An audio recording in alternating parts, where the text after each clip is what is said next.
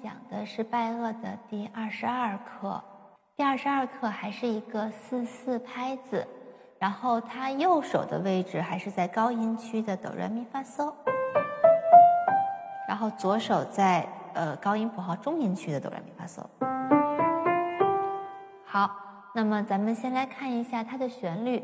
右手的第一小节是休止符，是一个全休止符，那么就是空四拍，所以这个曲子是左手先进来，右手后进来。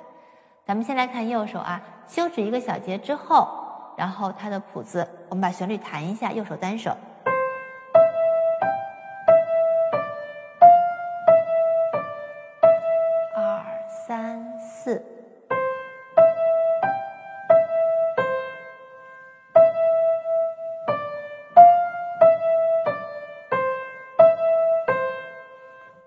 手练习的时候还是要高抬指。现在我们弹完了前两行，接着往下第三行。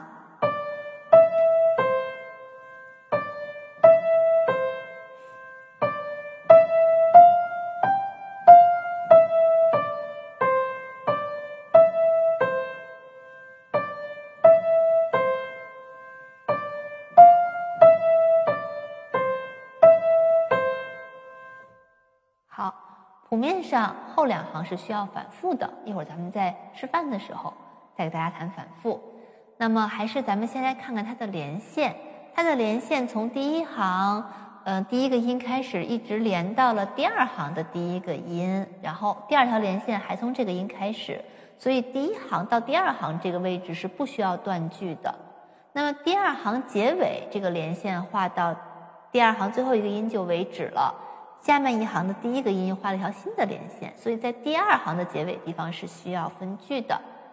那么同样，第三行的结尾，大家注意看这个连线，这个连线应该是不断开，然后再到全曲的结束。所以每次我们拿到谱子，尤其是拜耳还是一个比较初学的阶段，我希望大家认真的去看它的连线，它的表情连线，让大家怎样分句，大家一定要按照它来弹。然后。指法现在没有什么变化，因为就是一个基本的手位，所以按照要求挨着用手指就可以了。好，这个是右手，那么左手，左手也是我们在弹奏的时候就把它的连线、休止符都弹得很清楚。我们先来说左手。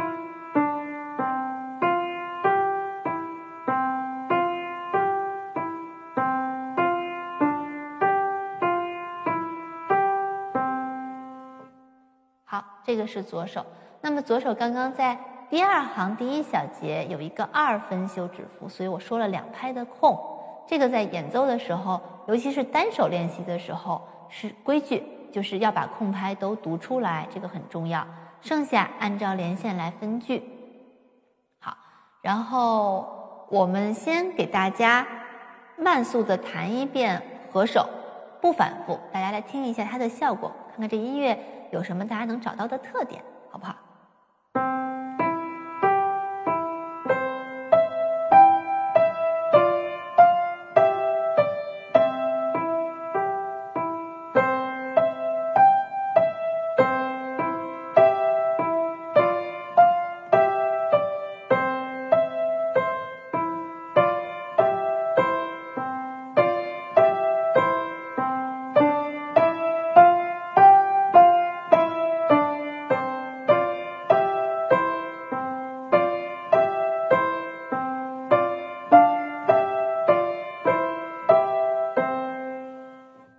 它是从左手先开始的，左手第一小节是哆咪嗦咪，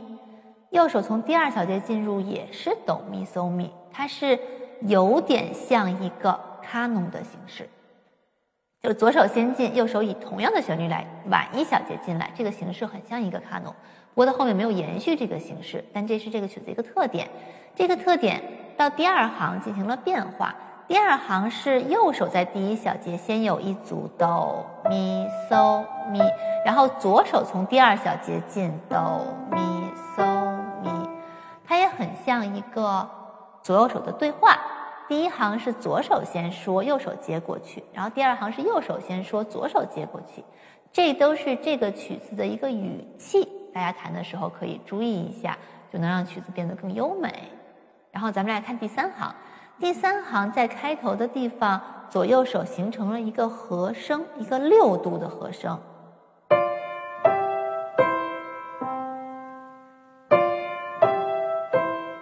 这个和声效果还挺好听的，两个手，嗯，在弹整齐的时候能出现这个和声的效果，很悦耳。然后接着三四小节是齐奏，它不再是和声了。两个手是同样的音和节奏，然后到第四行的开头重复了第三行，还是一个六度和声，然后在结尾，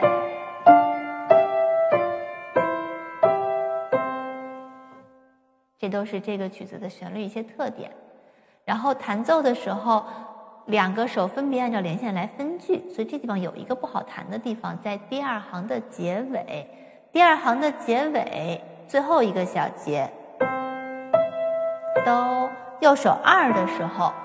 右手弹那个哆二的时候，左手要进一个咪，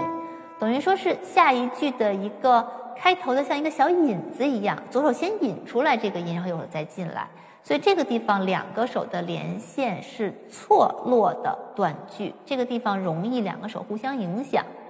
容易比如说。右手还没有弹到拍，因为左手一起，右手也跟着起来了，这是一个容易的问题。或者是左手这个地方没断开，然后跟着右手到下一行开头两个手一起落，这样弹都破坏了这个曲子本身的句子。所以我们在练习的时候要注意这个点，把两个手的分句弹准确，应该是这样的。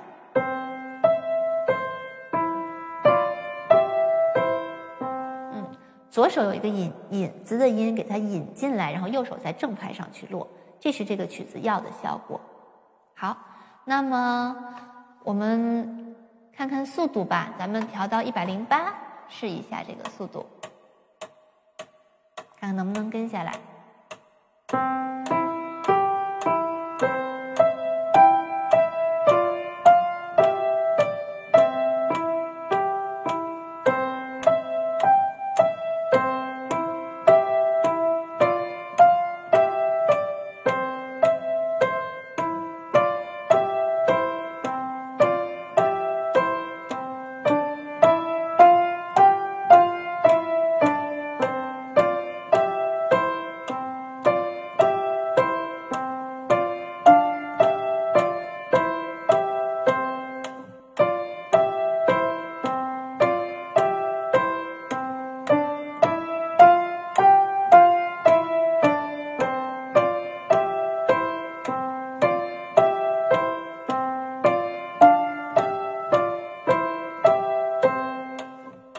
这个是一个完整的演奏，学生弹的时候可以适当的稍微慢一点，我觉得没有问题。这个旋律是一个比较柔美的，所以要给它弹的比较连贯，甚至带点歌唱。然后在呃呼吸的时候提点手腕，让那个句子起落的柔和一点就好了。